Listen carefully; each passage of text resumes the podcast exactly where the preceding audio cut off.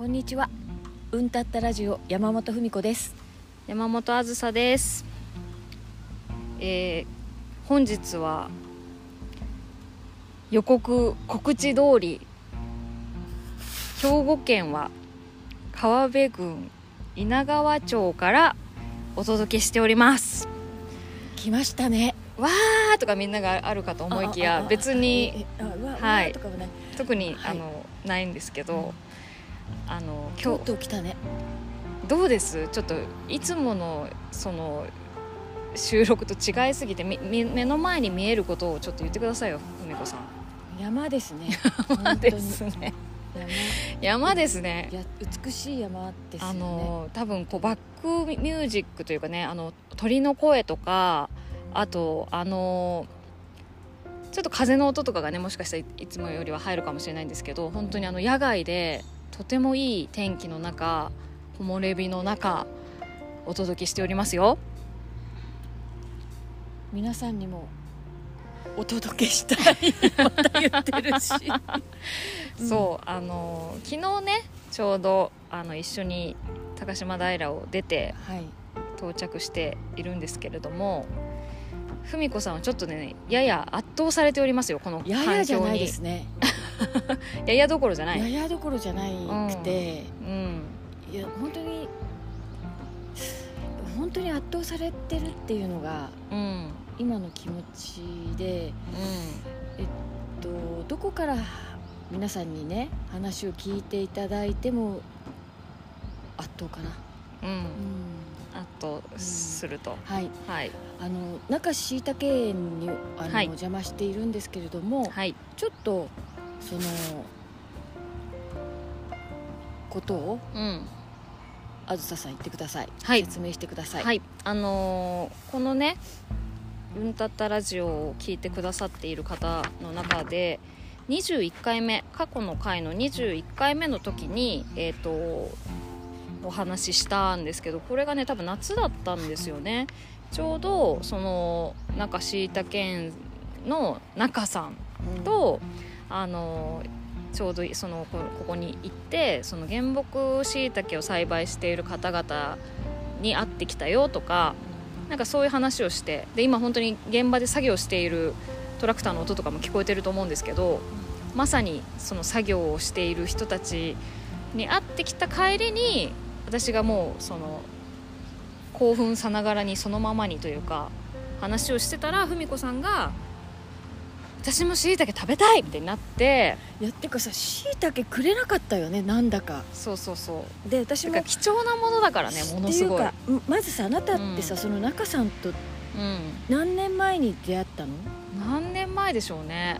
ちょっともう中さんいいるんで中さんに登場してもらいましょうか。中さんに教えていただいた方がいいかもしれないすね。そうですね。はい。あのいろいろ多分私たちよりかなり冷静なあの中さんに今ねここで中椎茸園であのこの録音をさせてもらってるんですけど、えー、中椎茸園の中さんです。どうぞ。中勉さん中です。勉さんです。あこんにちは。こんにちは。こんにちは。中勤でございます。はい。本当緊張してるすいません。んなんかね、ちょっと。中さんいつあずささんと？そんな話を。そうですよね。うん。いつぶりですかね。もともいつぶりかで言うと今年のまあ7月の時に来ていただいたぶりですけど、うん。一番最初はあの中椎茸園のホームページをはい。更新するうんのを、うんああたリニューアルとかブラッシュアップする時の、はい。えー2018年年ぐらい。ですよね、はい。うんうん。そういうこと。そういうことです。でもその時実は私知っててうん。その2018年から何か話すたんびに中椎茸園うん。中さん中さんっていうことをあずささんが言いそれはなんか呪文か？って思うぐらいうん。うんでもねそれが分かったね。ここに来て。うんうんあの言ってることが。椎茸の話してるだけじゃないのよね、うんうんうん。原木椎茸っていうもののうん。偉大さも私はこの度学びましたけど、うん。それだけではなくて中勉さんという人の懐の深さだったり、うん。ご家族のねね温かさだったり、うん。皆さん優秀で温かいね。うんうんうん。もうそれまずそれに圧倒されたのかな私は。そうですね、うん。昨日ちょっとあの到着してもうすぐにあの宴を開いていただき、はい。もうめっちゃ楽しかったね、楽しかったもうねふみこさん大ハッスルであの大ハッスル大酔っ払いだよね。そう。でもそでもじゃない。そして、うん。息子さんたちも参加してくださってつとつとむさんの息子さんたちも面白かったね。う、そうなんです。こちらはあのマモちゃんという あの私がマモちゃんと勝手に呼んでいる偉大な園長がおりまして、はい。なんか椎茸園の園長のマモちゃんはい。が、えー、と中さんのお父さん義義理ね。理のお父さんになるんですよね、でえっ、とマモちゃんの奥さんがりんママというあのお二人でまずされていてでそこに、えー、とそのお二人、えー、となマモちゃんとりんママの娘さんで沙織さんという方がいらっしゃいます。で沙織さんの旦那さんとして来たのが中さん。ちょっとややこしいんですけどここは。えっ、と人弁のある中さんなんですここは。中椎茸の中は。人弁ありの中、はいで、えー、と今いしあのゲストに来ていただいている中さんは人弁なしの中さんなんですよ、はい。中さんと中さんが結婚したっていう。そういうのありあるかね。ね 珍しいお名前だと私は思うんだけど。そうなんですよね。そうなんですよ、ね。そうなんですなかなかいないですもうんね、ん。何それ？シャレ？そうそうそう。昨日もねなかなかいないよねみこたいな。れ行った後に失敗したんだよねでもでもなかなかそういいないご夫婦でもあるね。そう。うん。でそういう意味で中さんはえっ、ゃなくて。とあのまあなんていうんですかねお婿さんっていうんですか？お婿さんお婿さんではないんだけどでももまあさこのお家からしたらなんて言えばいいの？そういうの。お婿さんでしょ？婿殿ね。婿殿じゃん。うでえっ、とでもそのあのそういう意味でその出会った時の中さんは、まあ、今でも全然変わりないんですけどあの会社にお勤めでうん。で会社のプロジェクトもかなりなんか大切なことをされていながらその、まあ、ご実家になるわけですもんね。その沙織さんと一緒になってご実家の家業を継ぐっていうことに対してなんかいろんな葛藤がありながらもなんかそれをそれもなんか一緒に含めてこうなんかいろいろ話しましたよね。そうですね。なんかね。そう。でもあのもちろん葛藤があるのはわかるし、うん。あの昨日も飲みながらそういう話も伺ったんですけれども大きな意味では神秘的な成り行きを生きてこられたっていうこともありますかね。神秘的な。うん。だ だってさこうあまりジタバタされてない印象なの。葛藤はあるけどそうだね。それはなんかなんか大きな流れに乗っていけば、うん。何かにつながっていくっていう堂々としたところを私はあ神秘的な成り行きって感じかもと思ったんだよね。どうですか？だってあの沙織さんのご両親マモちゃんとりんママはもう一刻も早く会社を辞めて 中椎茸園を継いでちょうだいっていう簡単に言えばそういうことだったんじゃないですか？まあそうですね。そういうプレッシャーは感じる瞬間はありましたけど、でもやっぱり、まあ、で目の前にできることをやっていくっていうことの積み重ねと、うん。あと会社の中でもやりたいことがあるので、うん。まあ、そのやりたいことをやらせてくれてる両親にまあ感謝しつつ本当にこう関西の里山をうんすごくこう、里山ってこう山を使ってないと山が死んでっちゃうんですけどこうやって山を使ってる人たちがいるから回っていてうんそれをこう楽しみながらやってる2人はすごいかっこいいなと思ってうんそうですよね。たくましいよねそうなんです。あそうだ。里山っていうコンセプトについてもちょっと確認してもいいですか？私今ちょっと今日山ですはねって。勉強モードです文子は。すごく。うん。でもちょっとそこ慎重になって、うん。里山とはつまり今ほら人がいいなければっていうか人がある意味手を入れなければ成り立たないのが里山だって言われたけどうん私ねちょっとその里山っていうことをもう少し知りたいです。定義として。私やってもいいですか？それ。勉強しましたんおではい。私がここからは。大丈夫ですか、だってさうん。海子がなんかもうまるでもうこんなになってさちょっとなんかいつもと違うから、うん。私がだから間違ってたら中さんお願いします。とんでもないです。はい、えーこちらはですねあのさ、えーこの稲川エリアっていうのはうん。もともとあの今見える山の中でも今すごいいろんな色の紅葉があるじゃない？うんうんうん。だからその広葉樹っていうんですかね、はい。広葉樹が多い山なんです、うん。でそれは本当に里山の典型的なものででもともとここの山は、えー、と炭焼きが盛んだった場所なんですね、で、えー、ともう本当にみんなが燃料として使っている時代だったからもうどんどんどんどん炭を焚いてこうどんどんどんどん出荷してました。でこれで結構みんなそこで生活を暮らしを成り立たせていたっていう、まあ、文化があります、はい。そういう暮らしをしていました。で、えー、とプロパンガスとかですねが入ってきた、えー、と時代にやっぱりその燃料のへあの変革が起きましてなかなかその炭が売れなくなってきたと。はい。で炭っていうのはまあこう広葉樹がはい。まあ多いです。よね。広葉樹を炭化するっていうことが多いのでそのまんまその切っていた切って炭にしていたこの広葉樹をそのまんま、えー、と同じこうビジネスとしてできるものはないかってことで原木しいたけに目をつけたのがここのおじいちゃんなんです。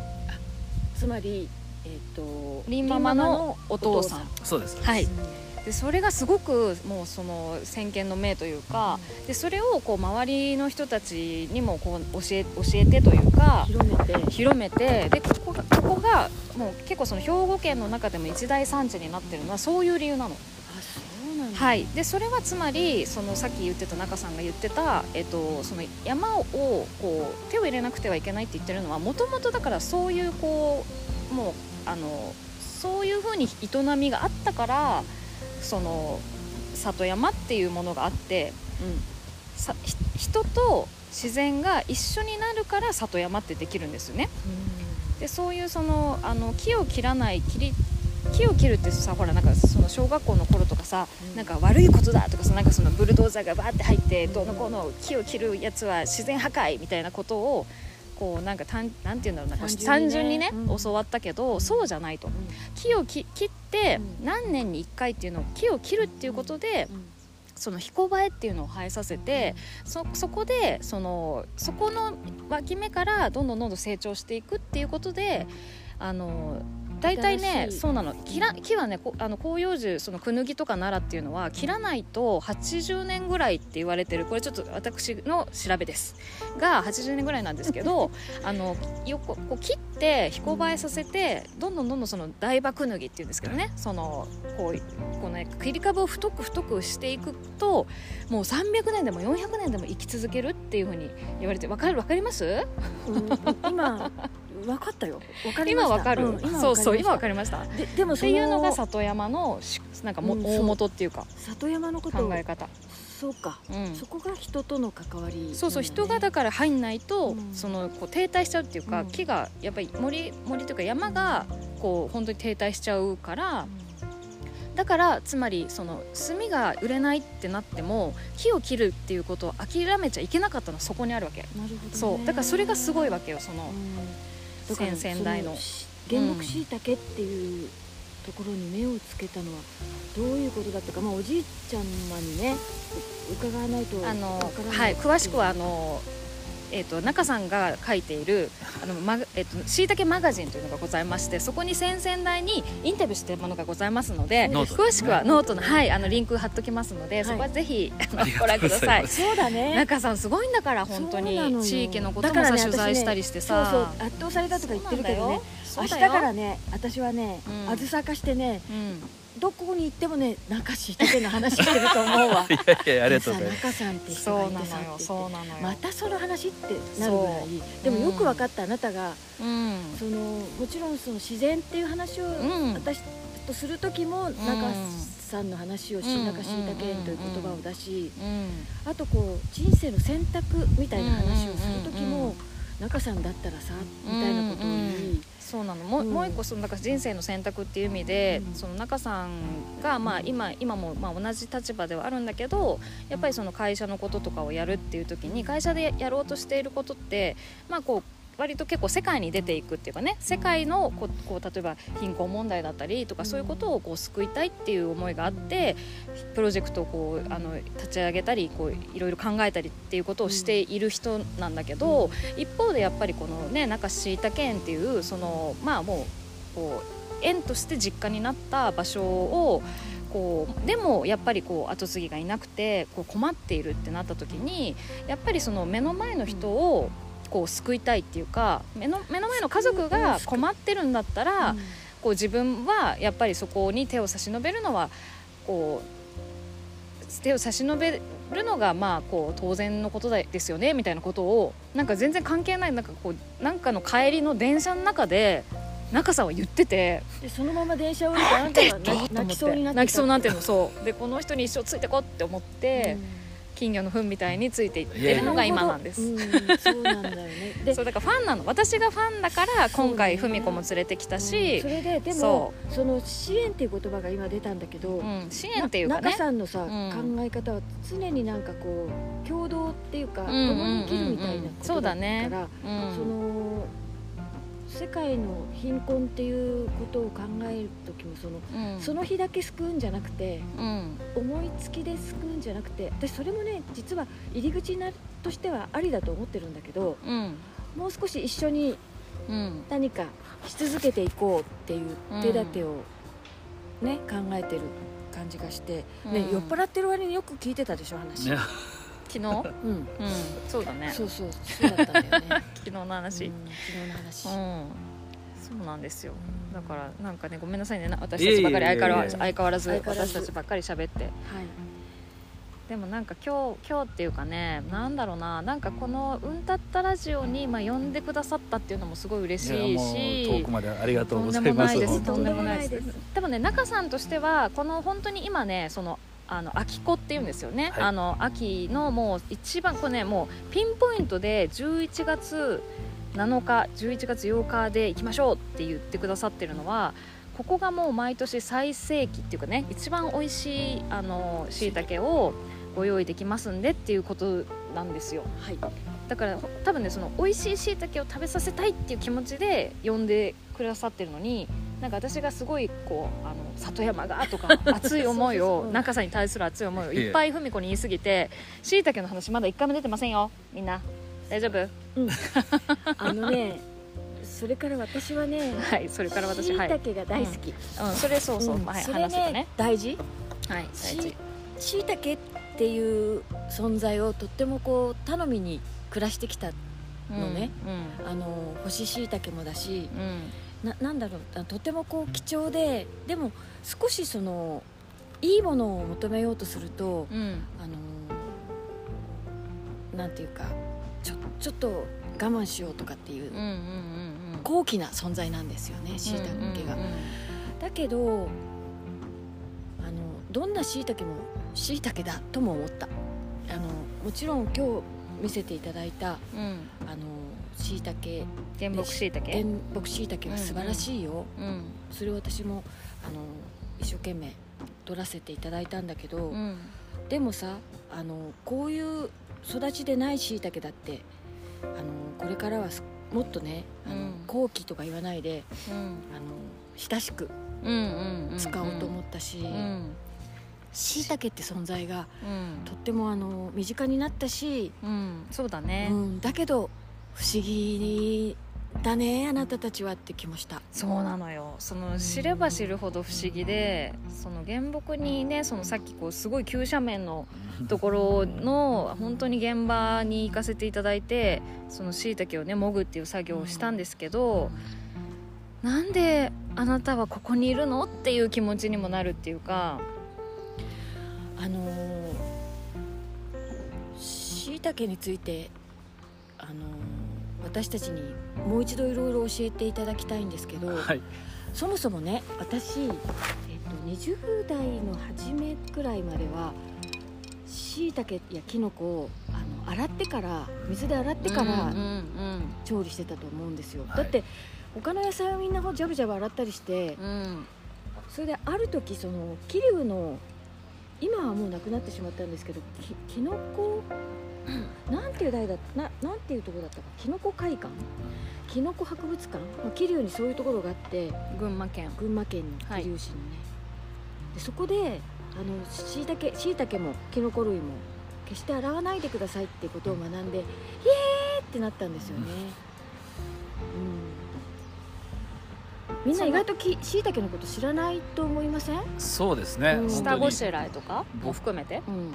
僕もあの妻と結婚するまでは、まあうん。同じくしいたけ洗ってましたし、うんあれだったんですけど、まずしいたけはこの食物繊維の塊なので、うん。洗っちゃうと、うん。その大事な。水溶性のビタミンとか全部出ちゃうので、うんうん。あの洗わないでくださいっていうのはやってて、うん。でそのもそうですね。さっきあの桐生の話が出たんですけど、うんうん。群馬にいる実はしいたけってそんなに歴史のある食 あの野菜、うん。野菜っていうのかな、うんではなくてうんまだ100年ぐらいしかうん。人間が栽培できるようになってから歴史がなくてその前は自然映えしかな存在してなかったんですけどその群馬の森さんという方がはい。あの100年ぐらい前にその作り方を今の原木しいたけの作り方をつまり菌を植えて植えうんうん。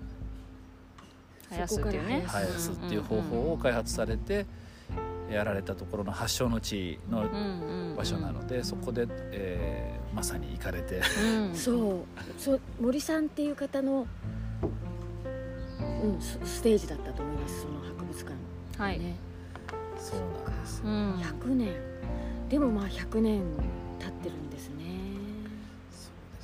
うん。であとはえっ、と天日干しというかね乾燥したりとか、はい。冷凍したりってするだけで栄養がまた変わるんですよね。そうですね。天日干しするとビタミン D が増えたりとか、うん。冷凍するとうまみがうん増すというふうに言われてます、そうなんです。そういうのもあのリーフレットで作りましたのであのぜひ。そう本当にいっぱい助けていただいいやいやてそ全部ねそういうのだから下ごしらえのあのほらお鍋に入れるのにさそこの十字に切って、でそのまんま冷凍してもうそのお鍋にもうね直前に出したらポンって入れていいよっていうもうほんと意外とねすごい簡単なうん。食材だしあとはその乾しいたけをれあの水で戻す時は、あのそのまま常温じゃなくてあの14度でしたっけ？よあのえ4度いごめんなさい冷蔵庫の中ですね、そうそう。冷蔵庫ほ冷蔵保存でこうじんわりこう旨味が出ますよとかっていうこと。をリーフレットに書いてあるの。えはい書いてあります。そうなんだ。え書いてあります。よくやったね。はいありがとうございます。でも私ね そのはい。冷蔵庫の話なんですけど中さん、うん。あのいつもあの干し椎茸がいつも水に浸かって 冷蔵庫に入ってるんですよ。素晴らしいです。ポットにね。うん。だってあの突然使いたくなったりするわけ。うんうん。そういう時にあのすぐ戻らないじゃない、うんうんうんだからいいやとにかくつけすぎでもいいからうん。常に入ってるようにしようって言って、丸のままの干し椎茸をつけとく場合もあるしあの刻んで干されているうんうんうん。刻み椎茸をうん。つけとくこともあるんですけれどもそれでなんだかこう自分の料理に自信がない時にあと変に味が濃いような時にそのつけた汁だけ突然入れてなんかうんあの助けてもらったりとか。うん。もちろん身も食べますけど煮物にしたりお味噌汁に入れたりいろいろ使いますけどもそれ正しかったってことじゃない？そう。本当でもね。偶然。そう根拠そうなくやってたんだけど。いやいやでも本当それすごく大事なことでそう。あの冷蔵庫の状態で戻す。うん。戻すとあのしいたけの旨味ってグアニル酸っていう成分なんですけど、はい。それが常温だとどんどん分解されちゃうというふうに言われていて、うんうん冷蔵庫の状態だとその酵素が働かないので、うんうんうん。分解されずに、えー上手に出てくる、うんうんうんその状態のあの出汁を使われてるっていうのは本当うにん。素晴らしいですよね。本当はジップロックに入れるのがいいんですよ。なんで？しあのしいたけマガジンに書いてありますよ。うちうちのおすすめですね。全部がほらあのほらま丸だとさ浮いちゃうじゃないですか、ねそうそうそう。で沈められるので。そうそう全部の面がこうぴっちり。でもうちははこうギュッてねギュッてやギュッてはやってないけどなんか蓋をふんわりしてて。そうそう、まあうん。ちゃんと使ってるはいるけどジップロックか、ジップロックもおすすめですよ。そうですね。でちょっとそのじょなんていうんだろう。それより温度が高いとちょっとえぐみがね出てしまうっていうのがしてしまって。あのご注意点でございますので、うん。はい、そうだからあの私の母はうん。その突然戻したくなった時干し椎茸を、うん。あのちょっと一回こうななんていうかお湯の中に椎茸を沈めて、うん。えっと、お砂糖を加えておくとちょっと戻りが早いとかっていうのを教わったことがあるんですけど、うんうんうんそれダメですね。いやいやいやでもでもさい今もう母はもう行ってしまったから、うん。今更教えられないんだけどうん。だってさお母ちゃまって。いやでもそのほら時間が時間がほらその時短でやるやるっていう場合と、うん。そのだからじじんわりだからその前の日から戻しておくっていう方法なわけだから、うん。まあ、そのおばあちゃまがの方法が悪いとかそういうことじゃなくて、うんでもさ、うん。あのその椎茸を使いたいっていうあのやっぱりそういうのは受け継いだかなと思ってうんうんうん椎茸、が大事お鍋に絶対入ってたねしいたけ。絶対入ってたよ、うん入ってました入ってました。しいたけをすごくやっぱり大事にしてたようんね、あとはやっぱり戻す時にあのさっきのあの刻んだスライスしたしいたけはすぐ乾燥できるんで、うん。その戻すのも早くてもいいって言われてるんですけど、この丸のしいたけはやっぱあのすごい時間がかかるので、戻すのもじっくり戻した方がやっぱりしっかり戻るっていう冷蔵庫で24時間。あとねあの築地に時々行くんですけど築地の乾物屋さんでこの干し椎茸は戻して、うん、ステーキになりますっていうのを買ってなんていうの？あのプレゼントってさちょっと人を脅かすっていうようなことがあるじゃない、それねずっとやってた。うんうん。ある時期。プレゼントとして？ステーキだよって言って、でもししいたけ好きそうな人にそれを送っていたけど、そういうこともありますよね。本当にステーキだもんね。肉厚の。あのその丸の干し椎茸のその譲渡用っていうのが結局あの何を譲譲渡。譲そのおお贈り物？あ贈り贈答用。贈答用。ね。ごめんなさい、は贈答用のものはうん。もうすごい高価ななんて言うんでしたっけ？あれこうき決まってるんですよね。そうですね。どんこでしたっけ？どんこって言うんですよね。あのいわゆるどんこって冬の子って書くので、うんうんそういうキノコだと思ってるんですけど、うん。そうじゃなくてしいたけのその規格があって、うんうんうんうん。その厚みが何センチとか、うん。巻きが何センチって決まってるのをクリアしたのがどんこっていうんです、うんうんうん。だからそのしだから干し椎茸だっていうこともちょっと驚きだし二重に人を脅かしてたわけ。脅してたわけ。干し椎茸で干しでうん。ステーキ。うん。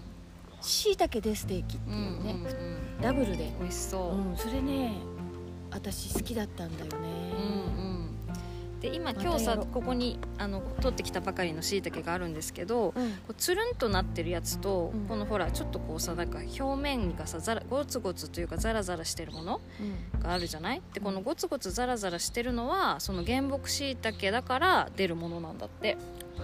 それでそのどんこっていうのは特にその乾燥も強いから、うん。そのこのザラザラがもっとこうねこうそうですね。ザラってなっててそれを原木にすあごめんなさい、えー、と乾燥にするから贈答用になってだってほらあの昨日何食べたのさシロさんにさお母さんがさ送ってたじゃん。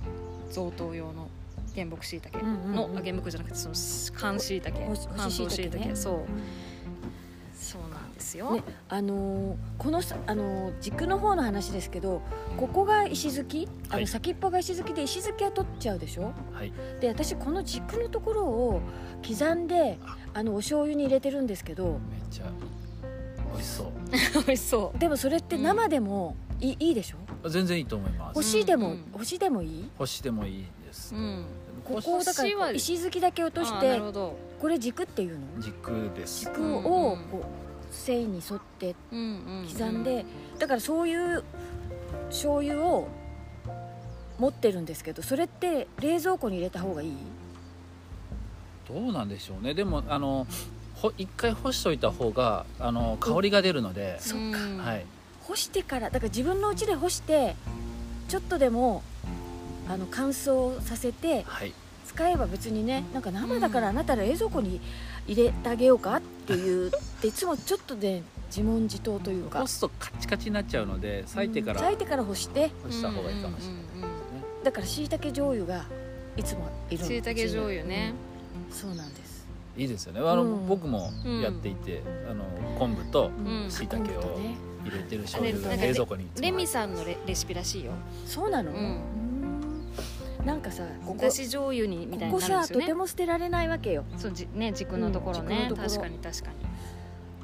中しいたけ園の佃煮ってここも少し入ってる？軸も。入ってます。入ってますよね、はい。だから好きかも、うんうんうん。あのお味もとてもよいいんだけどでうん。切り方もあの繊細すぎずにゴロゴロねしてるよね。ちょっとゴロゴロしちょっとね、うんうん。ちょっとゴロゴロしててあでもここの軸私の好きな軸が入ってるとこが好きと思って歯ごたえがいいですよね。そうなんですよ。歯ごたえがねあ歯ごたえって言う言って思い出したけど今日そのほだぎからはい。しいたけを取る時ププクっていうかパパキッっていうかうん。音がするでしょ、うん私あれ驚いてだってこの人うん柔らかい人なのになんでこんな音がするんだろうと思って。いい質問ですね。そうですか？